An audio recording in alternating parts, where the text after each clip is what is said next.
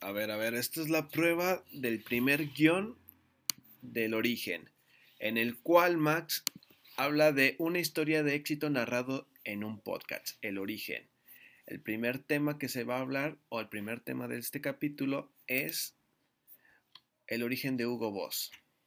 Entonces, empezaría con, hola, hola, bienvenidos a este primer video de podcast en la que yo, Marco Edivaldo, te narrará a ti y a un amigo cómo, cuándo y por qué surgieron las cosas que damos por hecho y que se pasan por inadvertidos en nuestro día a día. En esta ocasión me acompaña mi brother, Máximo. Y te quedas así. no, pues yo que no estoy intentando. Ok, Max. ¿Tienes una idea de quién es Hugo Boss? Sí, pues fue el que hacía los uniformes nazis a encaje. Ok, ok. ¿Es lo único que sabes? Sí, es lo único que sé. Ok, te lo cuento bien. Creador de una popular marca de ropa que hasta hoy se considera una marca de lujo y un reconocido miembro del partido nazi que usó a esclavos judíos en sus fábricas para poder vestir a sus líderes y ejército. Antes y durante la Segunda Guerra Mundial, así es, hoy, Mats, hablaremos del fundador de esta firma llamada Hugo Boss. Originalmente creado en Alemania, en Metzinger, un pueblo del sur de Stuttgart, en 1923 su taller fabricaba impermeables, uniformes para policías y ropa de trabajo, para ropa urbana, así como secretarios, maestros, todo lo que tú piensas como urbano, un constructor. Pero el negocio no era rentable y en 1931 estaba a punto de fracasar. Vos no podía ganar, no podía pagar a los 22 trabajadores que tenía a su cargo, solamente tenía 22 y aún así se estaba declarando a la quiebra. Al empezar la década de los 30, un joven, un joven Adolfo Hitler había tomado las ya las riendas del partido nazi y su discurso comenzaba a convencer a muchos alemanes, y al parecer uno de los persuadidos fue Hugo Boss, que entonces tenía 46 años y decide afiliarse en el partido nazi, teniendo como un número afiliado con su tarjetita de 5000, no, 508.889. Era su número de, de afiliado. Mm, en 1930, ah, no, me equivoqué fecha, dos años después de comenzar su aventura textil y tras pasar multitud de calamidad económicas, Hugo Boss ya había decidido que su futuro sería proporcionar la indumentaria a la Waffen SS o SS, que era un cuerpo de élite creado por Hitler para su protección y entre otras funciones. A estos tú los puedes ubicar mucho, Max, porque son los nazis que tenían el uniforme negro y tenían en su sombrerito tenía una calabrita, de que eran tenían un sombrero y enfrente en vez de tener la suástica y todo, ellos tenían una calabrita especial, era como el SWAT de, los alemanes. Ah, y también uh, los Stumberling o la SA, una organización paramilitar del Partido Nacionalista. A estos se les conocían más como camisas pardas, por el color de su camisa y uniforme. Y las juventudes hitlerianas, según explica la historia. Las juventudes hitlerianas es como la, es el uniforme que tenían los niños, como la de Jojo Rabbit, el del chorcito, el que era tipo Boy Scout. ¿Sí? Todo eso lo diseñaba o lo, lo construyó, no lo diseñaba, lo lo fabricaba esta empresa. Entonces las cosas mejoraron de forma progresiva, produciendo ropa para los civiles hasta llegar a 1934, fecha en la que recibe el contrato para fabricar 3.5 millones de uniformes que él debería de fabricar. Lo que él tenía como meta lo había, lo que él tenía como meta lo había logrado en su momento.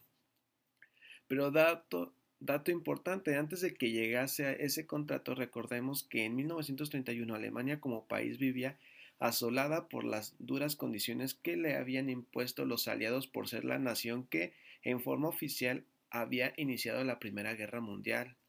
Concretamente, este país se veía ahora en una ruina ya que estaba obligado a pagar grandes impuestos al banco vencedor, denominados como reparaciones de guerra, o para nosotros paga, paga tu despapalle. Todo tu sea. Esto, unido a la gran crisis económica de 1929, había dejado a Alemania en el ostracismo o quiere, decir al destierro o aislamiento forzado de la sociedad. Ahora sí, ese año cuando le llegó el contrato, las ventas comenzaron a incrementarse y en términos de los historiadores, Hugo Boss no le quedó más que hacer sus primeras anuncios en un diario local afirmando lo siguiente, y cito, uniformes de la SS y de las SA y de los, de los hijos hitlerianos, ropa de trabajo, deporte y de lluvia, la hacemos nosotros mismos con calidad buena y reconocida y buenos precios con licencia de Rich. El Rich viene siendo, fue el máximo rango militar de la SS, o sea que era como el segundo de Hitler, ¿sí? Así que el futuro de, de Hugo Boss acababa de quedar sellado. Por, todo lo, por toda la demanda de trabajo que tenía, en 1935 Hugo Boss decide abandonar la fabricación de ropa civil y dedicarse exclusivamente a la confección de uniformes bueno, del, partido, acertando una vez más, ya que la diversidad de vestuario del Tercer Reich decía ser atendida. Por ejemplo, el vestuario, cuando digo Tercer Reich significa Hitler. Sí, ya sé que sí. Y es Reich. Reich, ah, bueno, es que no lo... Ah, sí, Reich, es que no lo puedo pronunciar bien. Debía ser atendida. Por ejemplo, el vestuario tipo de militar Tenía un vestuario tipo del militar alemán, podía tener hasta ocho uniformes distintos. El de campaña, el de servicio o diario, el de guardia, el de parada, el de presentación, el de paseo, el de trabajo, el del deporte y el de la sociedad. Este es el último solo para los oficiales, o sea, cuando eran eventos de comida y los más, más importantes. Así que el negocio progresó, los pedidos llegaron a cientos hasta Metzinger, lo que provocó que Voss se planteara comprar en 1939 una fábrica de telas para ahorrar costes en el proceso de creación de las prendas.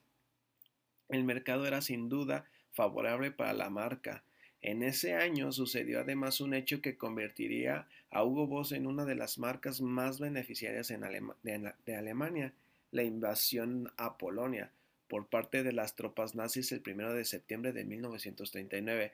La maquinaria militar de Hitler se puso en marcha y alguien tenía que proporcionar la vestimenta a todos aquellos soldados que recorrerían medio mundo.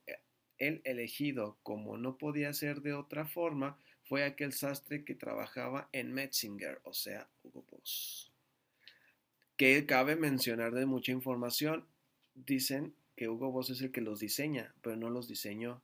Cada, cada persona importante, como Hitler o cosas así, ellos tenían a su diseñador, a su sastre personalizado. Ellos tomaban las medidas y se lo mandaban a Hugo Boss para que lo creara y ellos ya se lo mandaban a que se los pusiera. ¿Sí? Total, Hugo Boss no se los diseña, los crea. ¿Sí? Entonces se puede decir que la guerra amplió el mercado del modista que ahora recibe multitud de nuevos pedidos, algunos incluso en Watermatch, que son las comandantes que son los comandantes de las fuerzas de defensa de la tierra, mar y aire del ejército alemán. También llegaron pedidos de la sección de vestuario y del Estado Mayor de Staff, pertenecientes a la Oficina de Asuntos Generales del Ejército. O sea, que toda la gente más mamalona de Alemania, yo que lo usaba Hitler, pues ya todos quieren usar esta misma marca, ¿sí? Entonces, Hugo Boss era en ese momento un empresario acaudalado, o sea que ya estaba haciéndose rico, cuyo producto era conocido en toda Alemania. El pequeño taller de Metzinger se convertía así en la segunda compañía textil más importante de Alemania durante la Segunda Guerra Mundial. En primer lugar, ¿qué crees que había sido la primera compañía de primer lugar en Alemania? ¿Textil? No. En general. En general. Coca-Cola ya era de ahí. No, están en una guerra. ¿Qué necesitan fabricar? Armas. Entonces, la... No, eso sería chido, pero no. Es una, era una empresa que se llamaba Geva, que fabricaba lanzacohetes. Así que en primer lugar, pues obviamente la fábrica más importante de Alemania era esta, que creaba armas, y después seguía la de Hugo Boss, que era la de ropa. Y ve estos alemanes, cuando tú los ves, es lo que ellos imponían, estilo miedo. Aunque la guerra significó el aumento de los pedidos por, para voz, le provocó también una serie de problemas. El primero de ellos tuvo que ver con la disminución de la entrada de productos a través del comercio. Ah, del, sí, el, comercio, lo que provocó la escasez de materia prima para confeccionar los trajes. A esta dificultad se unió además el recorte del presupuesto destinado a los uniformes que hizo el gobierno alemán, ya que necesitaba el dinero para investigaciones de armamento. Todo lo que todo lo que tú ves en las historias de si hicieron investigaciones para que el alemán fuera más fuerte, más resistente, para que los aviones pudieran volar más rápido, tuvieran ventajas, pues obviamente todo ese dinero que estaba para el traje se lo quitaron para ponerlo en esa tecnología, investigar sobre esa tecnología. Sin embargo, Voss ideó una solución sencilla. Si en los años 30 los uniformes nazis estaban fabricados con una mezcla de fibras y lana, durante la guerra la lana reciclada pasaría a ser el elemento básico de los uniformes. A su vez, los alemanes descubrieron o elaboraron otras formas de conseguir material prima, requisárselas a sus enemigos, o sea, quitarles la ropa que tenían los judíos para que ellos la reciclaran. En esa época los judíos eh, tenían, tenían un poder adquisitivo muy alto, pues tenían mejor ropa, pues todo lo aprovechaban. Este, le quitaron toda su ropa para mandarla a reciclar y poder sacar los trajes de ellos. ¿Te lo hubieras imaginado, Brock? Pues sí, la verdad sí. Ah, las necesidades del vestuario del ejército alemán nunca se pudieron cubrir completamente debido a las escasez de la materia prima. Por tanto, las tropas germanas se vieron forzadas a, a requisar forzadas a requisar total toneladas de ropa en los países ocupados. Primero le quitaron a los alemanes toda su, no, a los judíos toda su ropa. Después todos los países que fue conquistando, que fue Polonia, este, Holanda o Países Bajos, este, Francia y todo, toda esa ropa que empezaron a, la reciclaban. Y es algo que se puede ver, los alemanes ocupaban todo en materia prima que tenían a su alcance y una era la ropa del enemigo. Otro problema que se le planteó a Voss fue la falta de trabajadores. Sin embargo, en su ayuda acudieron de nuevo las tropas de Hitler. Hugo Boss no dudó en utilizar la mano de obra de trabajadores esclavos y procedentes de los países ocupados, sobre todo mujeres polacas entre 1940 y 1941.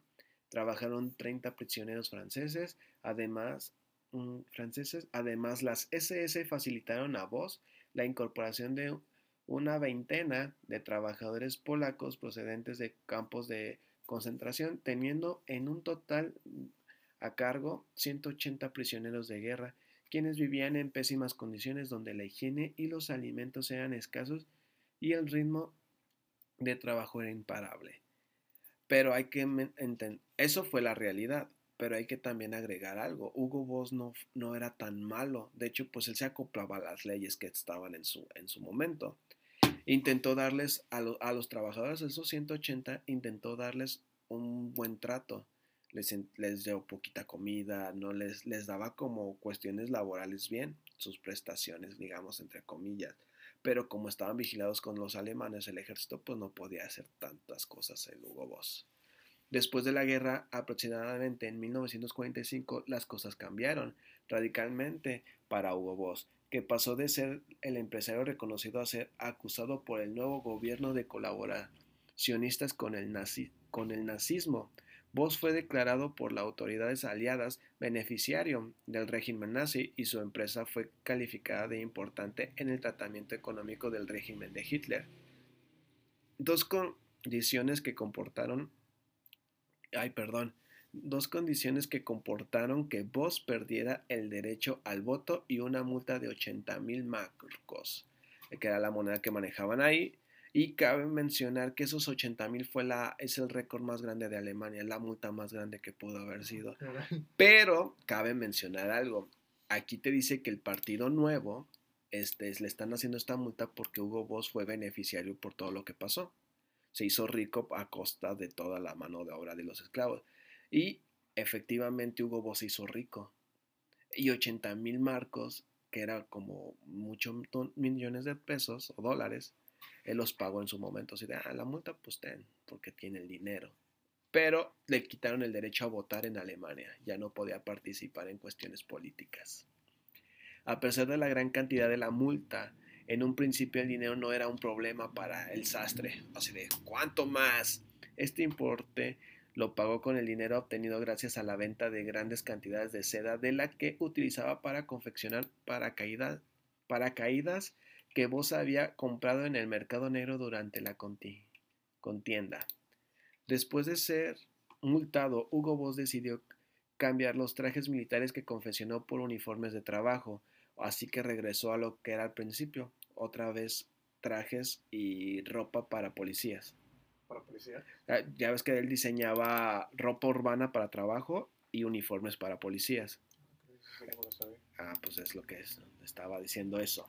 A la vez presentó, presentó un recurso ante los tribunales de justicia para limpiar su nombre. Sin embargo, Hugo Boss nunca obtuvo el perdón del gobierno de la nueva República Federal de Alemania.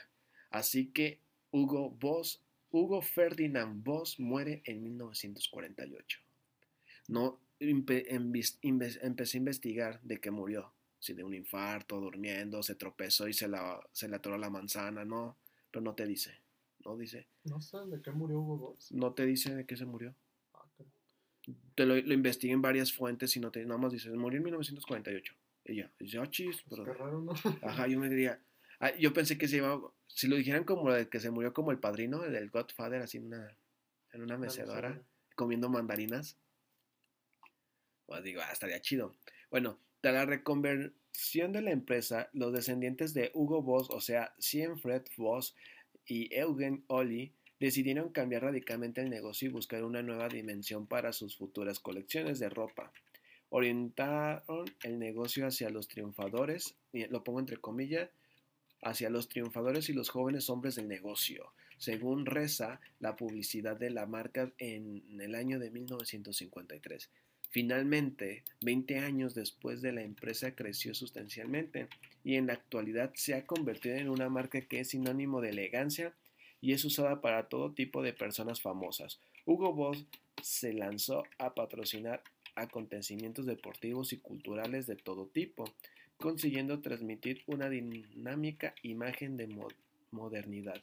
En 1985 cotizó en la bolsa hasta que en 1991 el imperio italiano de la moda Marzotto adquirió el 50.4 de las acciones teniendo en sus manos la marca Hugo Boss. Según la revista Who is Who, uh, ¿la revista qué? Who, Who is Who, ¿quién es? ¿Quién es quién? Ajá.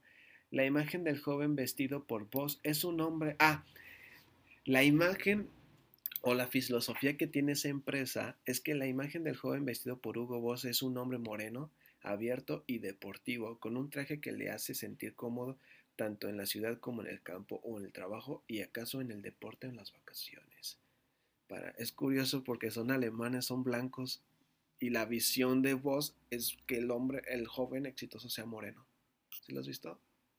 No, no sabía que esa era la imagen de, de Hugo Boss. Es como el eslogan te la vuelvo a repetir. Ah, dice, la imagen del joven vestido por Hugo Boss es un hombre moreno, abierto y deportivo, con un traje que le hace sentir cómodo tanto en la ciudad como en el campo, eh, o en el trabajo y el deporte y en las vacaciones. Otras marcas que surgieron con los nazis, que nacieron sobre los nazis y que son campos que voy a empezar a investigar, es Adidas, Chanel, Volkswagen o Volkswagen, que es la que siempre sabemos, Siemens y Bayer. Cabe mencionar Bayer, la industria farmacéutica, ¿qué crees que hicieron para los nazis? Los experimentos judíos, ¿no? ¿Y qué crees que crearon? ¿La penicilina? No, el gas para matar, lavarlos. Ah. actualmente una farmacéutica alemana que cuida la salud del ser humano se dedicaba a eso, a matar personas. Pues también el Fanta es alemán, ¿no? No lo sé, pero después lo investigaré. Ah, uno de los mitos muy marcados que quise ver e investigar es que decían que los botones de algunos trajes nazis estaban, estaban hechos con huesos de los judíos, de la gente que estaba, que asesinaban, este, los botones, como todos reciclaban, los botones que usaban los trajes de Hugo Boss estaban fabricados con huesos de esos de estas personas y tengo imágenes donde se ven.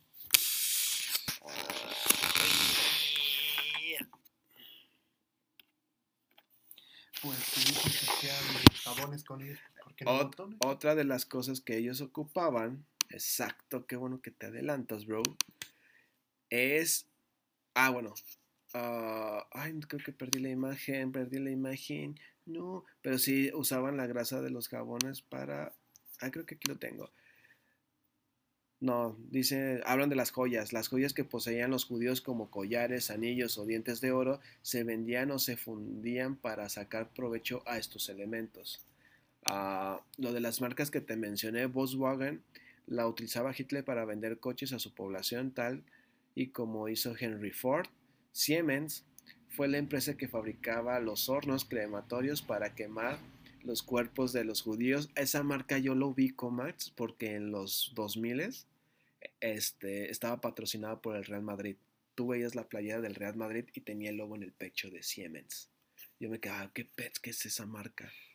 Y pues ya, sabes, Bayer fue la empresa que fabricaba el gas pesticida de las cámaras de gas nazi para la quema de los, bueno, para la asfixia de los judíos. Bueno, con eso acabo mi podcast. ¿Qué piensas? Pues fue una época fea, pero a través de todos los experimentos que llegaron a hacer, hicieron un gran avance no humano, porque sí fueron muy descarnados, como cortarle las espaldas a los gemelos, pegarlos y a ver si se convertían en uno solo. Ah, ese es otro caso científico. Ya es- Y de ahí nace un tratado. eh, un- bueno, se acaba. Pues eran guerras. Y cuando tú tenías un prisionero de guerra, pues eres ya de tu propiedad y es un enemi- enemigo y puedes hacer lo que tú quieras. Después de que se acaban esas guerras, sa- sale un tratado que hace Estados Unidos.